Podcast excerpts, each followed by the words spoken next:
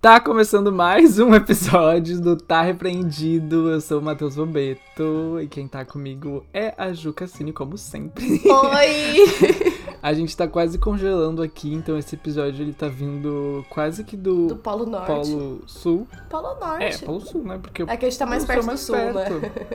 é verdade. Gente, inclusive eu quero até pedir Ai. desculpa porque eu tô até meio fanha, porque assim, todos nós estamos gripados nesse frio do nada, de repente. Do nada, cara, completamente do nada. Uhum. E foi uma loucura, né? Esse ciclone que passou, menina. Então, teve alguma coisa que aconteceu aí na sua cidade? Porque foi mais aí no Não, sul, não cidade. foi? É, então, na minha cidade não teve nada, foi mais no, no litoral mesmo que Hum. aconteceu. Tipo, que teve vento muito forte, e aí destelhou coisa, a mar entrou nas, tipo, a, a maré, não, não é maré, como é que fala? Mas, massacre não. é, repu, não é repuxo, gente, tá vindo tudo Repuxo é o que vai pra o- trás, né? Foi É, tipo. é o contrário. Ressaca! Ah, ressaca ressaca. Nossa, eu não sabia que era esse nome. Eu, aqui na, na minha rua caiu uma árvore, sabia? Foi muito bizarro, Ah, é? porque, tipo, nessas últimas noites que gente- eu tava dormindo, a porta da varanda ficou balançando de um jeito que eu achei que o vidro ia quebrar. Tava muito louco, nunca aconteceu isso. Então. Faz três anos que eu moro aqui e nunca teve um vento tão forte. Bizarro. É, não, foi muito forte o vento mesmo, mas complicado. A única coisa que me manteve aquecido foi. Manteu? ahn, manteu. que me manteve aquecido. Já começamos com as palavras erradas. Da, da onde eu tiro isso? Eu não sei. A minha mente ela funciona num, outro. sei lá. Mas enfim, a única coisa que me manteve aquecido foi assistir Pantanal. O guri, eu tô viciado. Ai, gente, tem muita gente viciada nessa novela, né? Eu não assisto. Nossa, eu tô viciado. Eu sou Tim Bruaca, total. Eu não faço ideia do que você tá falando. diva. Eu não sei nada. Não sei nada dessa novela. Ai, gente, quem assiste Pantanal tá, tá me entendendo. Eu sei que vocês também são Tim Bruaca, porque, coitada, aquela mulher sofre tanto. Todo mundo eu acho que se vê um pouco nela. Bruaca. Eu não sei, não sei comentar, não sei dizer. Mas assim, Não posso opinar. não posso opinar. Mas eu, tipo, a minha felicidade desse frio é poder ficar em casa no cobertor assistindo coisas. É a melhor sensação do mundo, né? Tu gosta do frio ou tu prefere calor? Eu gosto do frio, eu gosto. E você? É, eu também, porque. Não, eu também. Eu posso estar congelando, mas eu jamais vou falar, nossa, que merda frio. Queria que Não, tivesse vou calor, né? Nossa, nunca, nunca. Nossa, eu sofro muito no calor. Meu, eu acho que as únicas pessoas que gostam do calor são as pessoas que têm ar-condicionado em casa. São as únicas. Não tem como você gostar de calor, não ter Pior. ar-condicionado. Tipo assim, você prefere ficar suando na sua casa, tudo é Não. ruim. Ou você prefere um friozinho que pelo menos você consegue, você consegue colocar roupa. Calor não, calor não tem o que fazer. É. Você não tem piscina, você não tá na praia e não pode viajar e não tem ar-condicionado, já era pra você. Quem tem É. que trabalhar na rua nesse calor? Imagina. Eu, eu É, mas no frio também, né? Ah, mas no trabalhar no frio na rua. é, mas daí você pode se agasalhar, né? Porque, por exemplo, eu lembro que antes eu tinha um carro que não tinha ar-condicionado. Gente, no calor, sério, é o inferno. E eu lembro que eu viajava, tipo, duas horas e meia pra minha cidade com sem ar-condicionado. Nossa, eu chegava até queimada de sol. De tanto que eu ficava com Nossa calor. Tadinha, a área ia comigo no carro, ela sofria tanto, porque ainda, tipo, tava sol, não tinha ar e ela cheia de pelo. Jesus amado, não tem como. Ai, pior. É, eu também tinha um, ar, um, ar, um carro que não tinha ar-condicionado. E aí eu ficava com a marca do sol, sabe, na blusa, porque eu tinha que Sim. ficar de vidro aberto o tempo inteiro. Aí Então às vezes só fica um braço, marca. né? Um braço só Aham. queimado. que horror. Exatamente. Ai, que horror. Ai, ai, ai. Bom, gente, falando em horror, o meu caso de hoje é um caso bem, assim, horrível, porque aconteceu com uma criança e eu, eu normalmente não gosto de falar de casos com criança porque eu acho muito pesado, mas esse caso é muito misterioso. Tem várias teorias do que pode ter acontecido e eu quero muito poder compartilhar essas teorias com vocês pra vocês me falarem o que, que vocês acham também. Porque não faz sentido na minha cabeça. O caso é de uma menininha chamada Paulette Gebara Fara. Já ouviu falar? Não. É do não México. recordo pelo nome. É um caso mexicano. Hum. E, meu, teve muita repercussão na época que aconteceu, foi muito bizarro. E assim, eu não, eu não sei, eu tenho uma opinião do que pode ter acontecido, mas vamos ver. Eu não, não dá pra saber, não dá pra saber. Eu espero que um dia É um seja mistério. solucionado. É um mistério. Sim. Então, eu também trouxe um mistério hoje pra contar. É um mistério bem conhecido um, mas não tão conhecido assim. Eu não sei se tu já ouviu falar do caso da Natalie Wood. Não. Ela foi uma atriz de cinema uh, de Hollywood e ela faleceu de uma, de uma morte. Ela faleceu de morte. Ela faleceu de uma O motivo do falecimento foi a misteriosa. morte. Motivo, morte. Morreu, de fato, de morte. Mas aí ela ah, morreu de uma forma muito misteriosa. Ah, foi bem controverso na época. Ela era uma atriz muito renomada na época de ouro, assim, de Hollywood, que tinha os grandes astros, sabe? Que bombava muito. E ela fez filmes icônicos. E a morte dela abriu muita especulação, principalmente ahn, por coisas que já tinham acontecido na vida dela antes e também hoje em dia, porque o caso foi reaberto. Porque descobriram, né, que tudo aquilo que acreditavam que tinham acontecido, na verdade, não foi bem assim. Então é um Eita. mistério bem complexo. Ah, que interessante que foi reaberto. Foi Bizarro. recentemente. Se chegou a ser reaberto... É um caso que aconteceu. É porque É, tem um é mistério. um caso que aconteceu. Toda hora que você começa a falar, eu falo alguma coisa. Mas é um caso que, tipo assim, tem- aconteceu há bastante tempo, mas até hoje tem desdobramentos. E é um caso que a família dela, né? Ela, obviamente, já faleceu, como eu falei. Sim, faleceu de morte. dela. é, faleceu de morte. Mas a família dela ainda hum, lida com isso. Inclusive, foi pressão da própria família que fez o caso ser reaberto. Então, Tenso, bem muito tenso. complicado. Ai, é foda. Gente, inclusive, essa semana, pra quem me acompanha lá no Insta, bom, não precisa nem me acompanhar no Insta, pode acompanhar as notícias do Brasil, mas no último domingo aconteceu uma história muito pesada na minha cidade.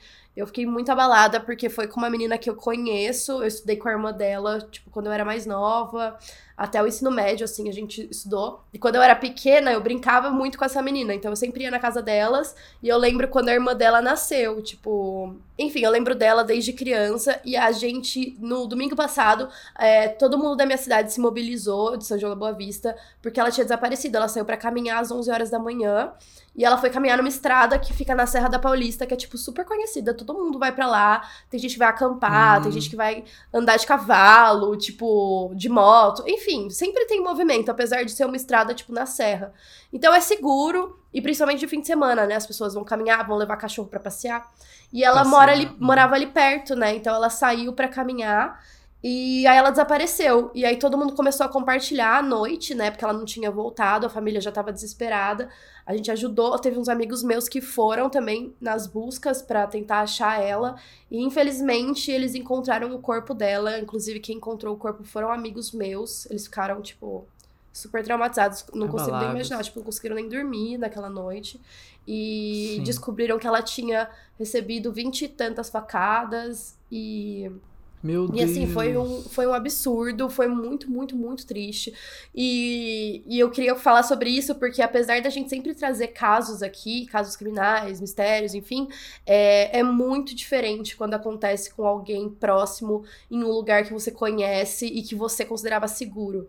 Então eu fiquei muito chocada, tipo, todas as vezes que eu vi alguma notícia eu chorava. Porque pra mim simplesmente não fazia sentido, sabe? Parecia que alguém ia falar que era fake news, que não aconteceu nada disso, que ela só tinha se perdido e que ela ia aparecer bem.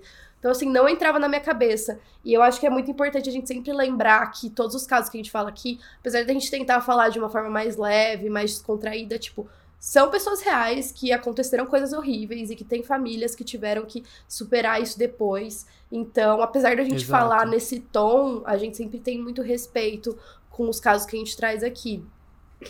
Com certeza. E é até bom pra gente ficar. lembrar, né, sobre isso, que ainda mais a gente que fala sobre isso, mas também quem né, nos Quem ouve, escuta. quem consome esse tipo de Uhum. conteúdo, como eu e tu, a gente consome muito esse tipo de conteúdo, Sim. ah, a gente acaba. A nossa curiosidade nos leva pra esses lugares que a gente quer descobrir, a gente quer entender, a gente quer saber o que aconteceu, mas nos distancia, né, desse Distancia, sentimento. Porque, de distancia. fato, quando acontece com alguém. Eu acho que é muito também por exemplo, quando tava todo mundo falando do Covid, mas quando algum familiar teu Pegou, pegava o Covid, era exato. diferente.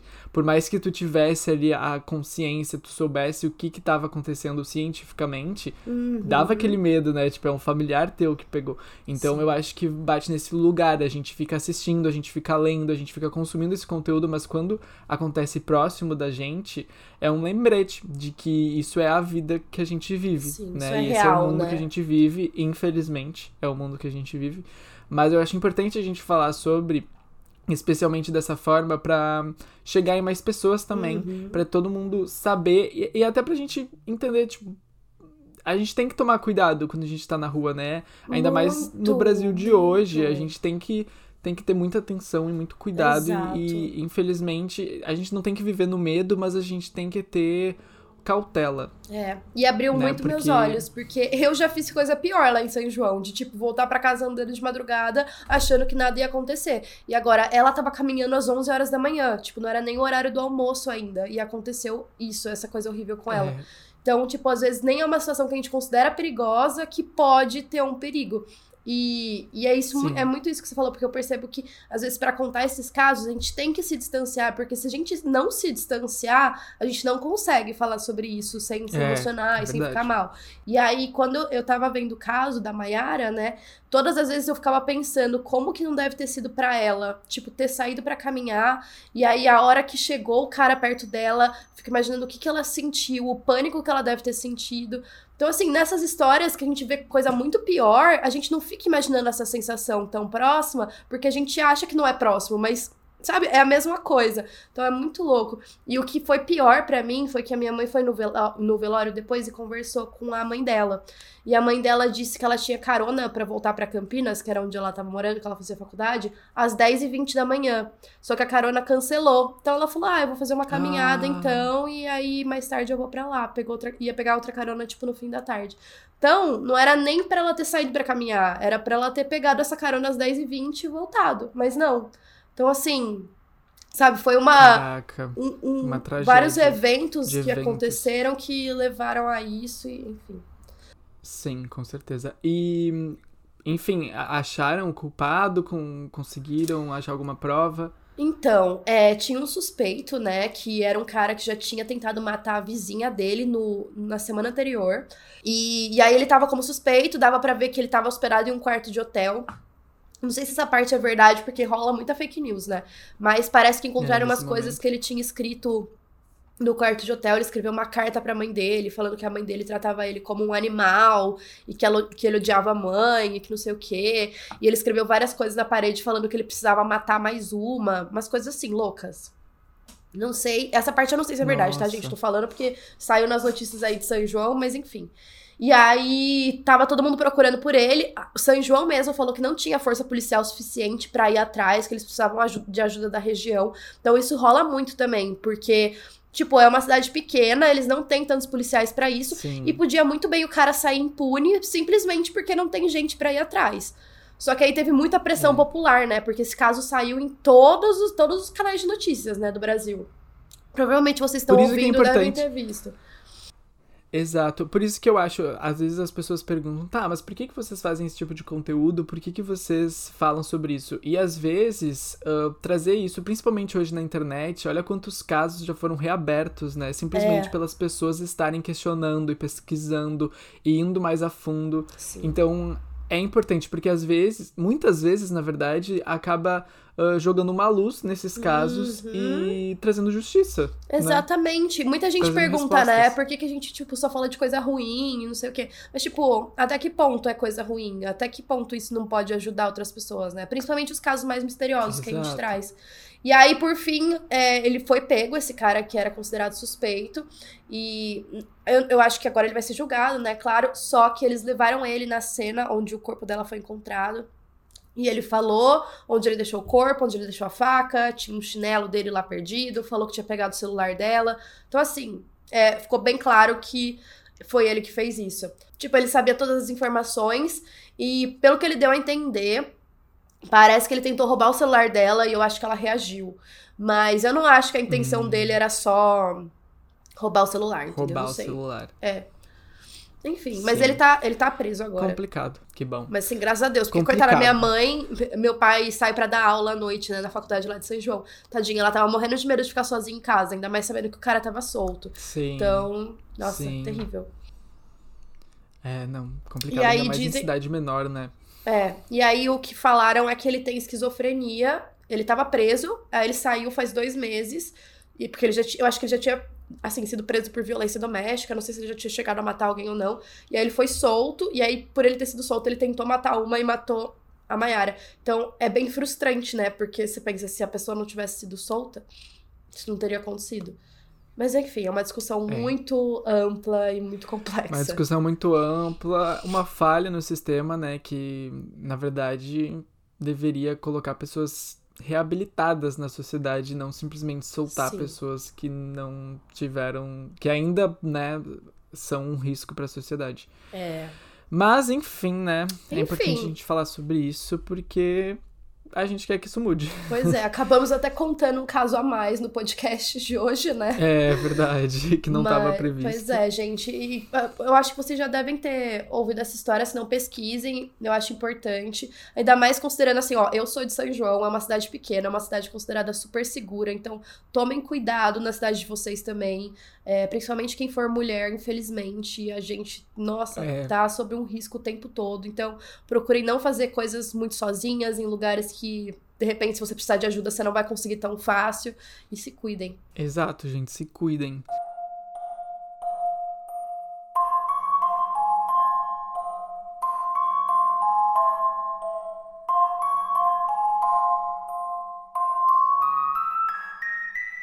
Bom, o caso que eu vou trazer, na verdade, também mostra um pouco disso, que em nenhum lugar a gente tá seguro, né? O caso da Natalie Wood, porque hum, ela teoricamente tava com amigos, assim, né? Tava num, num iate com amigos quando o mistério aconteceu. Mas vocês vão entender já já o que, que aconteceu. No dia 29 de novembro de 1981, ah, foi noticiado a morte da atriz Natalie Wood com 43 anos de idade. E foi nesse momento que esse caso se tornou um dos mais misteriosos, né, de Hollywood. A gente já falou sobre vários casos de Hollywood Uhum. aqui, a gente já falou sobre a Dália Negra, que eu acho que é um dos mais conhecidos. Mas o da Natalie Wood, ela chama bastante atenção porque ela já era uma atriz muito renomada, já era uma atriz muito conhecida. Então imagina, naquela época foi um grande choque na mídia. O corpo dela foi encontrado pelas autoridades na Califórnia, onde ela estava num passeio num iate. E foi aí que surgiram as especulações sobre o que, que teria acontecido naquela noite, né? Porque ela tinha desaparecido antes de encontrarem um corpo. E as pessoas ficaram acompanhando isso diariamente, né? O desdobrar dessa história. Mas quem era Natalie Wood? Assim, um breve resumo para vocês conhecerem um pouquinho ela e também entenderem por que que foi tão chocante. Ela nasceu em São Francisco em 1938 e ela começou a atuar com 4 anos de idade. Então Nossa. ela foi uma atriz mirim muito, muito novinha. E ela se tornou um ícone da era de ouro de Hollywood, ainda jovem, porque ela chegou a receber três indicações ao Oscar antes dos 25 anos. Meu Deus! Tu imagina. Ela era muito boa. Foi muito, muito boa e, e foi tudo muito cedo. Ela atuou em diversos filmes icônicos, como ah, Amor Sublime Amor, ah, Juventude Transviada, Rastros de Ódio, Clamor do Sexo, enfim, ela tem uma lista enorme de vídeos que ela fez. Vídeos. Ahn, e ela. De vídeos.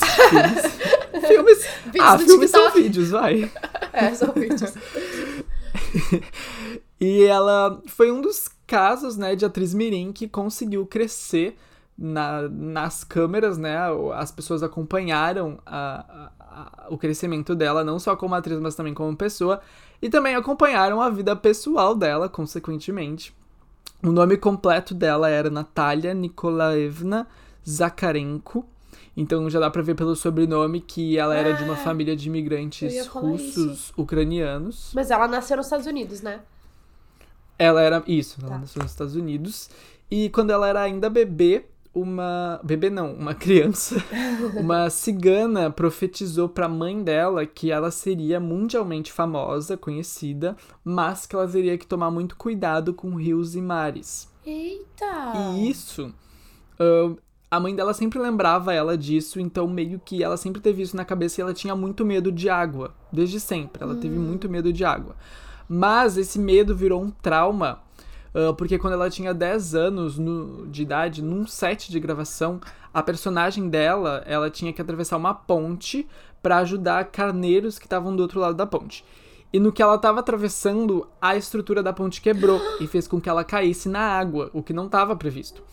E o diretor do filme, que era o William D. Russell, ao invés dele cortar a cena, ele continuou gravando, porque ele se interessou por aquilo. Então ninguém foi, foi ajudar. Ninguém foi salvar. É, ele, ele achou que ela estava atuando, mas na verdade ela, Ela não tava tava, Ela desesperada. tava desesperada.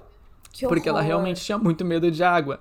E aí o resultado disso foi, ela quebrou um dos punhos, né, da mão e ganhou um trauma psicológico que acompanhou Gente, ela que pro resto da vida. Coitada. Que absurdo, devia processar esse cara. É, naquela época era diferente, né? Mas também acho, deveria. Bom, o medo dela de se afogar foi tão grande que em 1961 ela teve que mentir, né? Uma diretora, a Elia Kazan, teve que mentir dizendo que ia ter uma dublê pra ela, pra ela conseguir ah, aceitar fazer um filme que se chamava Clamor do Sexo, que também é um, um, um filme icônico, não sei se a palavra, mas é um filme muito Famoso. tradicional e é famoso, é. E, e aí só depois disso, tipo, de muito convencimento, ela conseguiu, né, muita conversa, ela conseguiu convencer a Natalie a fazer o filme, porque tinham cenas, né, com água. E assim, ao mesmo tempo que a Natalie ahn, era uma grande estrela de cinema, ela tinha muita pressão, né? Ela sofria muita pressão por parte da mãe, que era muito controladora, porque a mãe era aquela mãe típica mãe, sabe, de atriz mirim, que quer que a Sim. filha seja melhor, bonequinha e tal. E aí, os primeiros namoros e a vida adolescente da Natalie foi muito lim- limitado, assim, né? Ela, ela tinha a vida totalmente moldada pela mãe. Então, a mãe queria que ela fosse quase adulta, mas na verdade ela era ainda uma criança, sabe? Então ela foi forçada a terminar namoros, ela chegou a se envolver com o diretor, né, ah, o Nicholas Ray, que era o diretor de Juventude Transviada, que era 27 anos mais velho que ela. Nossa. Ah, ela chegou a se casar pela primeira vez com o Robert Wagner ah, em 57, mas eles se divorciaram em 1962. E ali nos anos 70, ela começou a ficar desinteressada pelo cinema. Ela começou, tipo, a não ligar mais tanto pra carreira. Até porque ela já tinha feito de tudo, né? Ela já tinha, tipo, atingido o, o auge do sucesso dela. E aí, ahn, com isso, ela teve várias tentativas de suicídio. E aí, depois dessas tentativas, ela se dedicou à terapia, né? Em 1970 também, ela e o Gregson tiveram um filho, que era o namorado dela na época. E nesse meio tempo, o relacionamento dela com o Gregson terminou. E em 72, ela reatou o romance com o Robert Wagner, que era o primeiro marido dela, que ela tinha se casado pela primeira vez.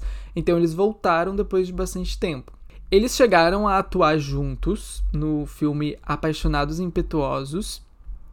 E essa foi uma das primeiras oportunidades que a Natalie teve pra aparecer como adulta, né? Porque até então ela só fazia personagens como filha ou a namorada do mocinho, tipo, era sempre mais ah, voltados pra inocência, assim. Então esse foi o primeiro personagem que ela realmente teve um pouco mais de independência.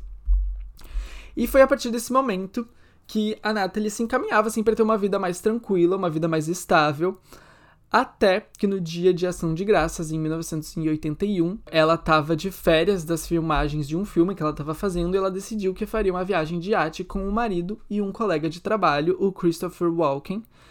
E foi aí que até hoje o que aconteceu de fato naquela noite permanece um mistério. Ai, gente. Olha Vamos- só, iate e poucas pessoas. Já, já tem cara de que vai dar ruim.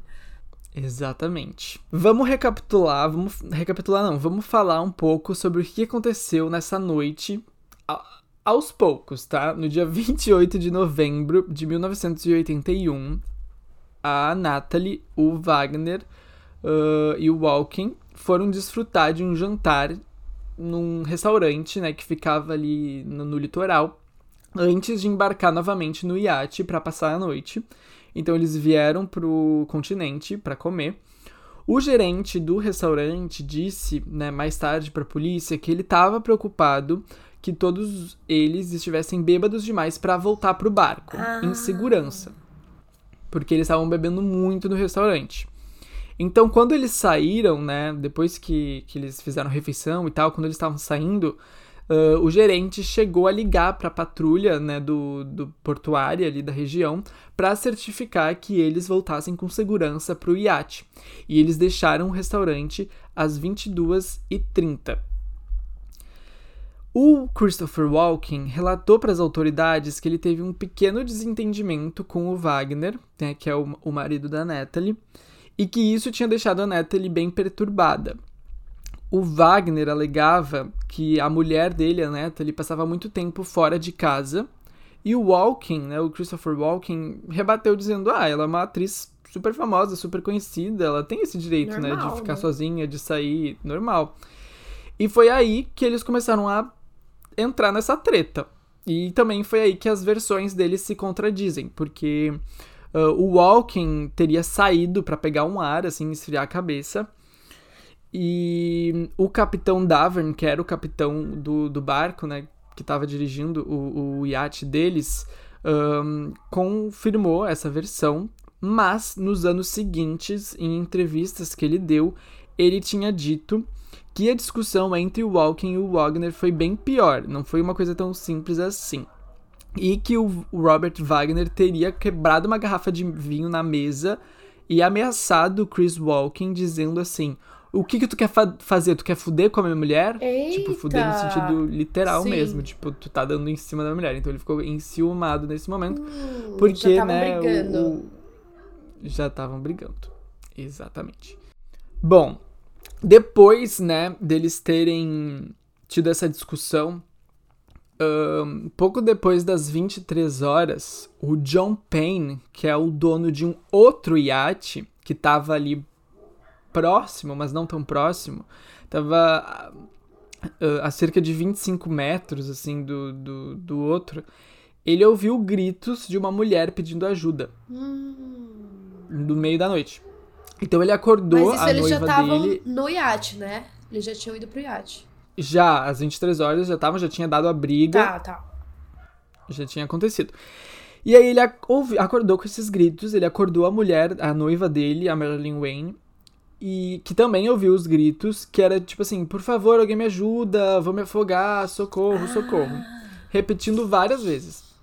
E aí, por volta das 23h05, ah, outros passageiros, né, né, do, o capitão e tal, e, e- e do barco lá da, do- da Wood, eles tinham percebido que ela tinha desaparecido e começaram a procurar ela dentro do iate. Bom, por volta desse mesmo horário, eles também repararam que o bote do barco também tinha desaparecido. O casal do outro iate contatou a polícia marítima e anos depois o capitão Devon também revelou que ele sugeriu para o Robert Wagner que ligasse um holofote de luz, literalmente, para ver se, né, porque era de noite, para ver melhor e tentar procurar a, a, a Wood. Mas ele se recusou. Ele desde o início, a versão do Wagner, do Robert Wagner, era de que a mulher dele tinha escorregado do barco, mas a irmã dela nunca acreditou nessa versão. Ela Escorregou do barco e ninguém início- avisou. Ninguém, tipo, foi socorrer. Ninguém foi socorrer. E aí é muito estranho também, porque essa questão dos gritos, se o barco que tava mais longe tava ouvindo os gritos, como as pessoas que estavam dentro do barco Não não, ouviram. nada? Estranho. É estranho. E também, né, eles alegam que tinha música alta, porque de fato eles estavam com amigos e era meio que uma festa, assim. Mas ainda assim. Ainda assim, né, se o tá barco mais é- próximo, Mesmo com a música, Tá. se um barco mais longe ouviu, não é possível, né? é bem estranho. Bom, e aí a gente já passa teoricamente pro dia seguinte, porque era na noite, né, do dia 28 pro dia 29, então como era, isso aconteceu a uma e meia da manhã, já era no dia 29, mas era a mesma madrugada. Ah, o que que aconteceu? Foi feita uma chamada do navio pra terra e duas horas depois, às 13h30 da manhã, a guarda costeira finalmente, né, recebeu o chamado, foi chamada. E isso se tornou uma parte bem interessante no caso para os investigadores. Porque. Por que eles levaram, esperaram quatro horas para chamar a guarda costeira? Porque os gritos e eles repararam o sumiço dela às 23. Nossa, e ficar. É, nem se importaram, acharam que. Não faz sentido. Ninguém, ninguém tinha interesse mesmo de. Tipo, eles acharam o quê? Que ela tinha ido dormir? Exato. Tipo, teoricamente sim, eles acharam que ela tinha ido dormir, mas eles também procuraram, eles falaram que procuraram por, começaram a procurar por ela às 23 horas, então levou 4 horas num iate para descobrir que ela não tava Exato, no iate. o iate é pequeno, É muito gente. estranho. Exato. Nossa, É muito estranho. muito estranho. Bom, e aí começaram as buscas ali na região, né, pelo mar da região, e por volta das 8 horas da manhã, o corpo dela foi encontrado cerca de 1,5 quilômetros ao sul do iate do, da- daquele casal, em uma enseada ali perto. No dia seguinte, no dia 30 de novembro, o Dr. Joseph Choi, que é um médico legista, né, do Gabinete Médico Legal de Los Angeles, realizou a autópsia no corpo dela e observou que os níveis de álcool no sangue era muito elevado e que ela tinha vários hematomas nos braços, nas pernas e no rosto. Rosto. E que acreditavam, né, que, que serem consistentes com uma queda no mar, que ela teria caído e que ela, né, de repente tentou embarcar no bote, né, Ah, sair, tá. sair do iate e embarcar no bote, caiu, não conseguiu voltar. Então eles consideraram uma morte acidental, o médico legista. Mas estranho, né? Tantos machucados assim. É, Não sei, É né? Não estranho. sei dizer, não sei quantos, como funciona isso de quem cai no mar, mas me pareceu estranho. Braço, perna e na cabeça. é. Então, é estranho realmente. Daqui a pouco eu vou falar os sobre. médicos que ouvem o podcast pra falar pra gente. É verdade. No dia 1 de setembro de 1997, então já tinham se passado alguns vários anos, o Walken quebrou o silêncio sobre a noite da morte da Natalie Wood, porque até então ele não, ele se recusava a falar sobre. Que absurdo. E aí foi aí que ele falou publicamente, né, sobre como ela teria morrido. Uh, O relato dele sobre essa noite foi dado durante uma entrevista para Playboy Magazine. Quê? E aí ele abre Mas a aspas. Playboy que a gente O que acon- conhece? É, Não faz sentido nenhum. Gente, eu também achei bem estranho, né? Tipo, por que, que ele deu uma entre- entrevista dessas pra Playboy? né? Meu Deus, que loucura. Bizarro, mas é que eu acho que naquela época também a Playboy era diferente. né? Ah, só se que tinha for. a mansão da Playboy, tinha, tipo, várias... Então, mas é aí que eu acho que era, que, que era mais, tipo, só sobre mulheres, assim. Com o Hugh Hefner, é. né? Sei lá. Estranho. sei. De repente Não, o cara é falando assim, de, amiga, um- eu, de uma morte, né, na, na revista. Não faz sentido. É, então. Mas enfim, ele deu essa exclusiva entrevista pra Playboy Magazine. e aí abre aspas. O que aconteceu naquela noite só ela sabe porque ela estava sozinha. Ela tinha ido pra cama antes de nós e seu quarto era nos fundos. Um bote estava batendo na lateral do barco e acho que ela saiu pra movê-lo. Havia uma rampa que estava parcialmente na água. Era bem escorregadia, eu mesmo havia andado nela. Ela havia me dito que não sabia nadar. Então, tipo assim, ele leva a entender que ela caiu, que ele não tinha como saber o que aconteceu, porque foi um acidente, ela caiu e não conseguiu voltar pro iate. Mas é estranho ela querer é, pegar o bote, sendo que ela tinha medo de água e não sabia nadar. Ela não ia arriscar fazer isso sozinha. Pois é, isso é uma teoria que todo mundo fala. Por que, que ela ia sair do iate, pegar o bote, se ela não sabia nadar, ela tinha muito medo de água, sendo que ou, ou nas noites anteriores, quando ela quis ir sozinha pro continente, ela tinha pedido para as outras pessoas levarem ela no bote. Porque ela não ia Então- sozinha. Ela nunca tinha tentado, né, pegar o bote sozinha. Então por que, que ela faria isso essa noite? Bom, no dia 17 de novembro de 2011, 30 anos depois da morte, o departamento de xe- do xerife do condado de Los Angeles reabriu a investigação depois de receber informações adicionais de fontes que eles não identificaram que entraram em contato com as autoridades. E aí, no dia seguinte, no dia 18 de novembro de 2011, em entrevista ao Today da NBC, Uh, o Davern disse que mentiu sobre a morte da Wood quando foi originalmente interrogado pela polícia. Ele também afirmou que o Wagner foi realmente o responsável pela tragédia. Eita! Uhum.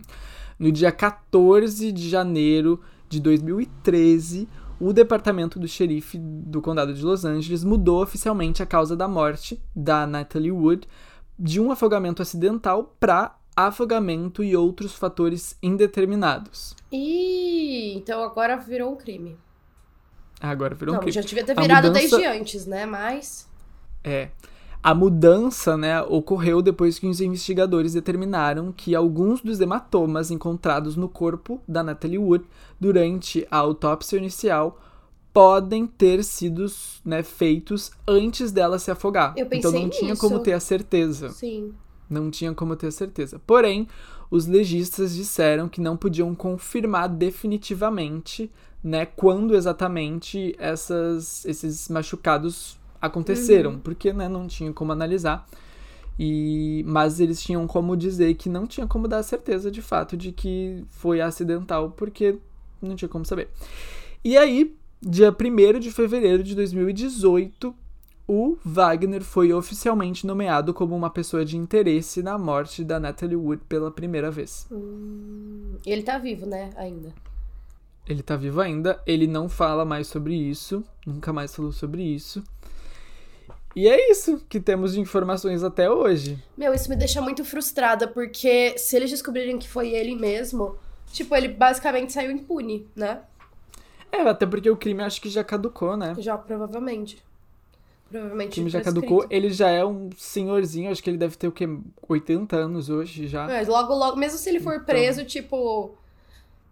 Já foi, né? Ele já viveu a vida Não dele tem... sem, ter, sem ter pagado por isso, pelo que ele fez, se ele foi o responsável, né?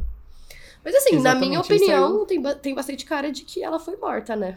Sim, tem muita cara de que ela foi morta. Eu acredito que ele tenha feito isso, até porque tudo indica para ele a testemunha, a outra pessoa que estava no barco, depois de muito tempo veio a público falar que mentiu, então tipo, veio a público falar que cometeu um crime, sabe? Sim. Então ela, a pessoa não ia fazer isso por nada depois de tanto tempo. Exato. Eu também acho. Ai, que triste, né? Que triste. E sabe o que eu acho pior? Tudo é pior, né? Hum. Mas assim, se for pensar, desde aquela cigana lá falando pra mãe, parece que ela previu mesmo. Só que às vezes Muito. ela ficou tão encanada com o que ela falou que ela mesma acabou com esse destino pelo medo que ela tinha de acabar nele, entendeu? Tipo, parece que foi atraindo um negócio de tanto que ela queria evitar. Sim, ela ficou com tanto medo que ela acabou atraindo isso pra ela mesma. Sim. É, é bem complicado, né? Você e é muito bem. doido isso, pensar pensar que ela, tipo, passou esse tempo todo com muito medo, com trauma, tipo, sofreu quase que um afogamento atuando, sabe? E aí ela morreu afogada da, do maior medo dela, né? Sim. Ai. Muito doido. triste, né? Muito triste. Muito triste, muito triste. Bom, agora a gente vai continuar com o clima pesado, porque a minha história também é triste. E aí, sei lá, né? Vamos ver qual das teorias vocês acham que faz mais sentido. Mas basicamente, uh, tudo, que aconte tudo, que, tudo aconteceu dentro de uma família no México. É, a família era bem rica. A mãe da Paulette, né, que é a menina que a gente vai falar nessa história, era advogada. O, pa o pai dela trabalhava com o mercado imobiliário, então, apesar deles trabalharem bastante, eles ganhavam muito dinheiro. E ela nasceu em uma cidade chamada Huizquilucan. Eu não sei pronunciar, é, é um nome muito difícil, mas fica no México. Quando tudo aconteceu, ela tinha 4 anos de idade. Ela nasceu muito pequenininha, os médicos tinham dúvidas se ela ia sobreviver ou não. E ela sobreviveu, só que ela sofreu algumas deficiências com o desenvolvimento dela. Então ela não conseguia nem falar nem andar de forma muito apropriada. Tipo, ela tinha dificuldade para fazer as duas coisas. Então ela precisava de ajuda o tempo todo. Apesar dela ter essas questões, ela frequentou uma escola normal, só que ela precisava de ajuda com as tarefas do dia a dia. Então ela não conseguia formar frases sozinhas, ela só falava algumas palavras aleatórias e precisava de alguém acompanhando ela para andar. Aí teve um dia, né, quando ela tinha 4 anos, que ela foi fazer uma viagem de fim de semana com o pai, o Maurício, e a irmã dela, de 7 anos. A irmã chamava Lisette, que é o mesmo nome da mãe. Então, Eu vou, eu vou ter que falar quando for uma, quando for outra, pra não ficar confuso, porque a mãe tem um papel muito grande nessa história. Mas aí, uhum. ela, a irmã e o pai foram para um lugar chamado Vale de Bravo para passar o fim de semana. A mãe não foi junto, porque ela foi passar o fim de semana com amigos. Só que mais tarde eles descobriram que, na verdade, ela estava tendo um caso e ela foi encontrar essa hum. pessoa no fim de semana. Ixi. Sim. Isso sempre dá errado. Sempre dá errado. E aí ela passou o fim de semana sempre... festejando, bebendo, enfim. Sim. E eu sempre acho que, tipo assim, as pessoas não, não têm noção de que, tipo, cara, tu vai trair, tu sempre vai ser descoberto. Sempre eu não consigo acreditar que uma pessoa vai trair ou vai fazer algo, tipo, desse sentido e que nunca vão descobrir, não tem como. Vai sair Sempre alguém conhece alguém que vai contar para alguém que conhece não sei quem, que até chegar Sempre. em alguém que te conhece. É muito louco isso, né? E, tipo, é muito ridículo, muito... porque o pai foi fazer uma viagem com as duas filhas, sabe? Pra passear o fim Sim. de semana. E ela, cara de pau, falou que ia viajar com uma amiga e foi viajar com... com... o cara que tava é. traindo ele. Mas, enfim. Todos voltaram para casa no domingo, dia 21 de março de 2010. Então, até que recentezinho esse caso. A Paulette chegou em uhum. casa por volta das 9 horas da noite e logo depois a mãe dela colocou ela para dormir. A mãe dela lembra de ter dado um beijo na testa dela e saído do quarto. Na manhã seguinte, as duas babás da Paulette, a Erika e a Marta, porque já que ela tinha, né, todas essas questões, os pais trabalhavam muito, ela precisava de duas babás para acompanhar ela durante todo o dia. Aí as duas chegaram na casa, elas foram arrumar a irmã mais velha, né, a Lisette, pra ir pra escola. E aí esperaram até o ônibus escolar dela chegar por volta das sete da manhã, colocaram ela no ônibus, ela foi pra escola. E aí às oito da manhã, elas foram no quarto da Paulette pra acordar ela e pra aprontar ela pra ir pro jardim de infância. Só que quando elas. Um dia normal. É, um dia normal. Não tinha, nada tinha acontecido, ninguém tava sabendo de nada. Só que quando as duas babás entraram no quarto, elas descobriram que a Paulette não tava na cama. E aí elas procuraram ela em todos os lugares, embaixo da cama, no closet, no banheiro, em outros cômodos da casa, mas ela não tava em nenhum lugar. E aí elas ficaram muito preocupadas e foram avisar os pais, mas nenhum dos dois parecia muito incomodado com aquilo. Eles nem se importaram muito. Então eles não ajudaram a procurar. Só que aí as duas babás continuaram procurando por todo o condomínio, os elevadores, perguntaram pros seguranças, pro porteiro. Nas câmeras de segurança também não tinha nada, ninguém conseguia encontrar ela. E aí, finalmente, a polícia foi chamada, só que quem chamou a polícia foram as babás. Mesmo assim, os pais dela não ligaram e falaram: ah, tá, se vira aí. Sim. E também foi chamado um time de perícia. Eles procuraram pelo apartamento cerca de cinco vezes no primeiro dia. Não tinha nenhum sinal de entrada forçada, nem de briga. Parecia que ela simplesmente tinha desaparecido no ar. Tinha nada que indicasse que alguém uhum. entrou. E, inclusive, eles tinham cachorros na casa. E nenhum dos cachorros latiu durante a noite.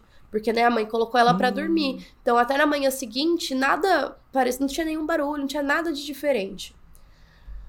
Como eles não tinham nenhuma informação, a família decidiu recorrer à mídia para divulgar o caso. Como era uma família muito rica, eles tinham muito poder, muitos contatos, então esse caso foi amplamente divulgado. Eles fizeram várias entrevistas, principalmente a Lisette, a mãe. Ela falava nas entrevistas que a Paulette era muito quietinha, que ela era um anjo, e na noite do desaparecimento nada tinha acontecido. Aí ela comentou que eles não ouviram nenhum barulho estranho, que nenhum cachorro tinha latido, que não parecia que tinha alguém na casa, não tinha nenhuma luz que tinha sido acesa, nada. E aí essas entrevistas colocaram o rosto da Paulette em todos os lugares. Outdoor, revista, jornal, internet, tudo, tudo você podia encontrar, todo mundo no México estava sabendo dessa garota desaparecida. Então, é, Além dela ter desaparecido, eles não encontraram nenhum bilhete ou ligação pedindo algum resgate, né? Como eles eram ricos, muitas pessoas imaginaram que talvez ela tivesse sido sequestrada para eles poderem pedir um valor alto de resgate e ganhar dinheiro com aquilo. Mas também ninguém estava pedindo nada, ninguém tinha entrado em contato. No dia 27 de março, a Lisette fez outra entrevista direto do quarto da Paulette. Então ela sentou na cama, fez a entrevista dali. Várias pessoas já tinham ido na casa, amigos, familiares, olharam no quarto, entraram, saíram, policiais lá o tempo todo. Então, tipo, tinha muita gente na casa sempre. E aí ela convidou esses veículos de mídia para entrevistar ela enquanto ela estava sentada na cama da filha. Bom, o mais bizarro disso tudo é que cerca de quatro dias depois, no dia 31 de março, o corpo da Paulette foi encontrado no canto entre a cama e a ah. madeira da, tipo assim, a cama dela tinha uma madeira que ficava em volta e aí depois tinha o colchão. O corpo dela foi encontrado entre esses dois lugares. No quarto. No quarto. E ela tava enrolada no próprio lençol. Caraca, como assim? Meu, e é muito doido, porque as pessoas tinham sentado naquela cama, tinha gente que dormiu naquela Sim. cama nos dias que ela tava É, a desaparecida. mãe deu entrevista. Sim. Ninguém sentiu nenhum cheiro estranho, ninguém viu nada lá. A babá, inclusive, trocou o lençol da cama e não viu ela. Como assim? Sério. Os peritos que foram analisar disseram que o corpo não podia estar lá há mais de três dias. Então eles já tinham chegado na conclusão que teria que ser um homicídio. Mas para o delegado que estava cuidando do caso, o caso foi dado como um acidente. Eles diziam que ela tinha morrido por asfixia, que ela de- devia ter ficado enrolada no lençol, e aí ela rolou pro, pro, esse canto da cama, né, pra esse buraco, e aí ela ficou entalada ali em volta das, das cobertas, e aí isso comprimiu ela, e aí sem conseguir respirar, ela teria morrido dessa forma. Essa foi a conclusão. Nossa. Que não faz sentido, né? E aí eles levaram os peritos pra fazer uma reconstrução das babás refazendo a cama dela, Pra ver se era possível que elas tivessem é, arrumado a cama sem ter encontrado o corpo da Paulette. E realmente, pelo jeito que elas fizeram a cama, não ia dar pra ver. Só que eu achei muito estranho. Se vocês forem procurar na internet, tem o vídeo das babás fazendo a cama, essa parte aí da perícia. E pelo que parece, eu não sei se eles deixavam alguma coisa de enfeite embaixo da cama ou não, mas o edredom ficava em cima e ficavam uns calombos por cima, sabe? Como se tivesse uma almofada embaixo.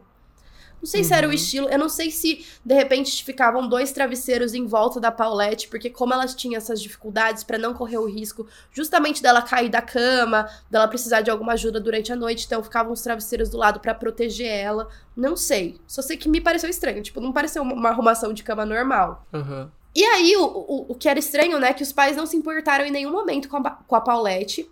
E eles também estavam mentindo o tempo todo. As histórias dos dois começaram a ficar muito diferentes. Tanto que daí eles descobriram que a mulher estava tendo um caso e Um eles caso. brigavam muito durante essa investigação. Eles não estavam se entendendo. Então, um colocava a culpa no outro, sabe? Foi um conflito muito grande que a gente não dá para não consegue saber quem tava falando a verdade ou não. E enfim, eu acho muito estranho que ninguém tenha sentido o cheiro da menina, porque um corpo, meu, depois do quê? Cara. Um dia já começa com um cheiro forte. Pois é, isso é muito estranho. Sim.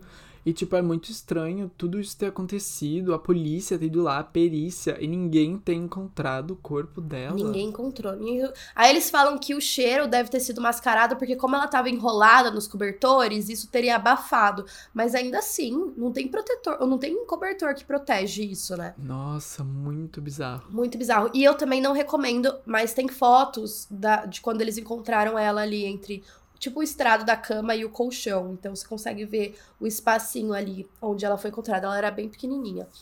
E aí, a partir disso, surgiram várias teorias do que poderia ter acontecido. A primeira teoria é sobre a Lisette. A maior desconfiança de todas as pessoas, principalmente no México, é que quem matou a filha foi a mãe. Até porque ela não demonstrou nenhum sinal de remorso. Inclusive, em uma das entrevistas que ela fez, é, quando a filha ainda estava desaparecida, ela disse que tudo bem se eles não encontrassem a filha, porque eles tinham outra mesmo. Ela falou isso. Ela falou isso. Ela falou isso. Meu Deus, como assim? Pois é, pois é. Sempre tem um filho preferido, né? É, não, sempre tem um filho preferido, mas não nesse não, nível. não, gente. Gente, que bizarro. E tipo assim, como que. Bom, eu, agora eu super entendo o pessoal do México tá desconfiado Dá- dela. Olha, aham. Quem que olha dá uma declaração dessas, né? estranho, faz nem sentido. meu Deus. E aí a primeira teoria é que ela matou a filha por ter, por ela ter justamente essas deficiências e ela não aguentar mais cuidar. A Lisette era descrita como inteligente e capaz, mas também como fria, sem empatia e sem nenhum apego emocional. E aí ela não mostrou nenhum dos sinais de, de luto. E quando ela foi acusada de ter matado a filha, ela ficou na defensiva, ela ficou bem ansiosa e irritada, e ela chegou a dizer que o marido era o culpado e não ela. A segunda teoria é que o pai, o Maurício, teria matado. Alguns dizem que pode ser até que a Paulette já tinha morrido antes deles voltarem daquela viagem no fim de semana. E aí, né, teriam colocado ela ali só pra cobertar e criar uma história depois. E o advogado geral do México, na época do caso, é acusado de tentar cobertar o pai, porque eles eram muito próximos. Eles eram muito amigos. Hum. Então tem toda essa questão nesse caso também. Como a família era muito rica e poderosa, eles tinham contato na justiça. Então, muitas pessoas acreditam que o que quer que eles tenham feito, vários promotores, advogados tenham acobertado o juiz e tentado deixar passar, sabe? Só pra eles não serem presos. Complicado. Outra, né, outra teoria é que os pais estavam tentando encenar um sequestro para que eles pudessem ganhar algum dinheiro. Aparentemente, eles estavam sofrendo alguns problemas financeiros e não sabiam se eles iam continuar tendo aquela vida que eles tinham, se eles iam continuar se mantendo daquele jeito. E eles também estavam com problemas no casamento. E o tratamento da Paulette era muito caro. Então, talvez eles tivessem escondido ela. Ah, É uma teoria louca, tá? Mas talvez eles tivessem escondido ela, tipo, em um duto de ar e falado pra ela, tipo, ah, a gente vai te buscar depois. E aí eles fingiram que ela tinha desaparecido pra eles pedirem um resgate, eles ganharem o dinheiro. E aí tudo ah, foi por água abaixo, porque daí o caso estourou, tomou uma proporção que eles não puderam buscar a Paulette a tempo desse duto de ar, e aí ela sufo- sufocou. E aí eles tiveram que colocar ela ali na cama pra fingir que ela tinha morrido acidentalmente, entendeu? Então é como se eles tivessem Uhum. querido o dinheiro, e aí acabaram matando a filha sem querer, entre aspas, e tiveram que seguir a onda. O que é meio bizarro, né? É. O promotor do caso também era amigo da família e por isso as pessoas acreditam que a investigação foi estranha desde o começo. Aí uma quarta teoria é que as babás tinham alguma coisa a ver, porque elas que encontraram, tipo, elas que não encontraram a menina e tudo. Mas não tem quase nenhuma evidência com relação a isso, porque é, além delas terem sido as últimas a ir ali no quarto antes do desaparecimento, é, elas também fizeram a cama enquanto ela ainda estava lá. Então, não faz muito sentido, sabe? Elas continuarem no quarto, terem arrumado a cama. Elas teriam mostrado algum Sim. sinal se elas tivessem feito alguma coisa, não sei. E aí, uma outra teoria, que é uma teoria, a última, a- é uma teoria muito parecida com o caso da João Benet. Lembra que a gente falava Hum. sobre o irmão, que muitas pessoas acreditam que talvez ele matou acidentalmente, os pais tiveram que acobertar? aham. Essa teoria é que a irmã da Paulette, a Lisette também, matou ela acidentalmente. É, diziam que talvez ela teria ciúmes da irmã, porque a irmã recebia mais atenção do que ela, já que ela tinha todas essas questões de saúde. E aí o casal estaria brigando na noite em que eles voltaram de viagem. E aí talvez a Paulette foi até o quarto da irmã chorando, chateada por causa da briga dos pais. E a irmã tentou fazer, tipo, ela calar a boca e acabou matando ela no processo. E aí os pais tiveram que acobertar e inventar uma história. Então, assim, essas são as teorias. Eu acho que essa. É... O que eu ia falar? Esqueci. Esqueci. Mas Qual, enfim. qual que tu acha que é a teoria que faz mais sentido? Meu, eu, a, eu acho que não foi um acidente. Eu acho muito estranho ter sido um acidente, simplesmente.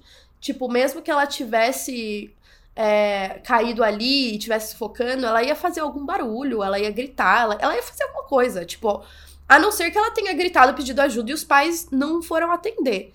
Mas eu acho que aconteceu alguma coisa. Eu acho que foi. Que ela foi morta. Ah, detalhe, detalhe, que é muito importante pra gente analisar as teorias. O corpo dela foi encontrado com várias marcas, como se alguém tivesse batido nela. Então tinha vários hematomas pelo corpo todo. Não foi só o sinal dela ter sido asfixiada, tipo, Sim. com o cobertor. E é muito estranho, realmente, ter todas essas, essas marcas e tal, e agora essa, essa comprovação de que ela sofreu machucados, né? Tipo, Uhum. que não foi só o acidente ou só a asfixia que matou ela, porque hum, o. Como é? O cara lá que é amigo da família, o delegado? O advogado. É, ah, todos, né? Tem o promotor, tem o advogado geral. promotor. É, então, eles são amigos. Eles. Foram eles que colocaram a morte como acidental, né? Sim. Então, é aí que não faz sentido. E hoje, né, muita gente ainda continua buscando justiça pro caso dela, principalmente por causa dessas marcas. Tipo, não condiz com o. com a asfixia, com o acidente que eles falaram que, que teve. Então, assim, eu acho provável que, aconteceu. possa ter sido um dos pais. A mãe é bem suspeita. Se vocês verem as entrevistas que ela deu, meu, ela, ela é esquisita. É óbvio que a gente sempre fala que a gente não pode julgar o luto de cada um. Tem gente que não expressa mesmo sentimentos, nem emoção, nem nada. Claro. Mas é estranho. Principalmente ela falar que tinha outra filha, então tudo bem se ela perder uma. né? É muito estranho, é muito estranho. Eu lembro até hoje uma coisa que me marcou.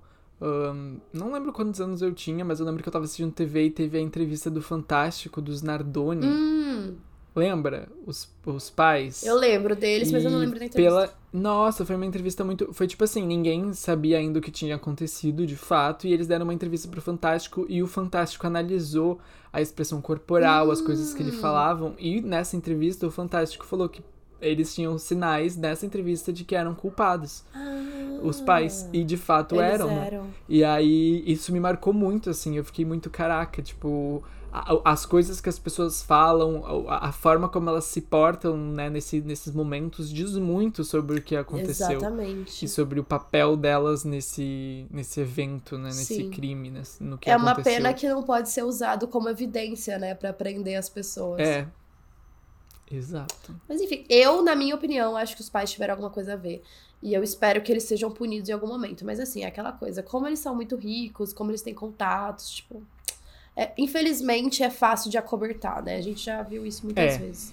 É bem complicado quando envolve isso, né? Uhum. Não deveria ser, mas é mais uma, uma questão do nosso mundo que a gente tem que aceitar, porque Sim. acontece tanto, né? É até triste. Nossa, e eu fiquei muito chocada. Muito chocada. Ah, gente, é, é sempre assim, né? Criança, história com criança. Nossa, sim. Não tem o que É muito fazer. triste. muito tri- Ah, é. Lembrei o que eu ia falar. É uma das coisas que, que todo mundo torce muito hoje em dia é que hoje a filha, né, mais velha, a Lisette, ela nunca falou sobre o que aconteceu.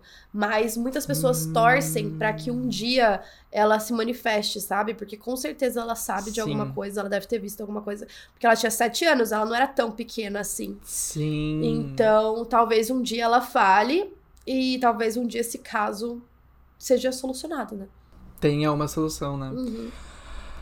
Ai, gente, complicado. Vamos torcer então pra que um dia ela fale e a gente encontre a solução desse caso.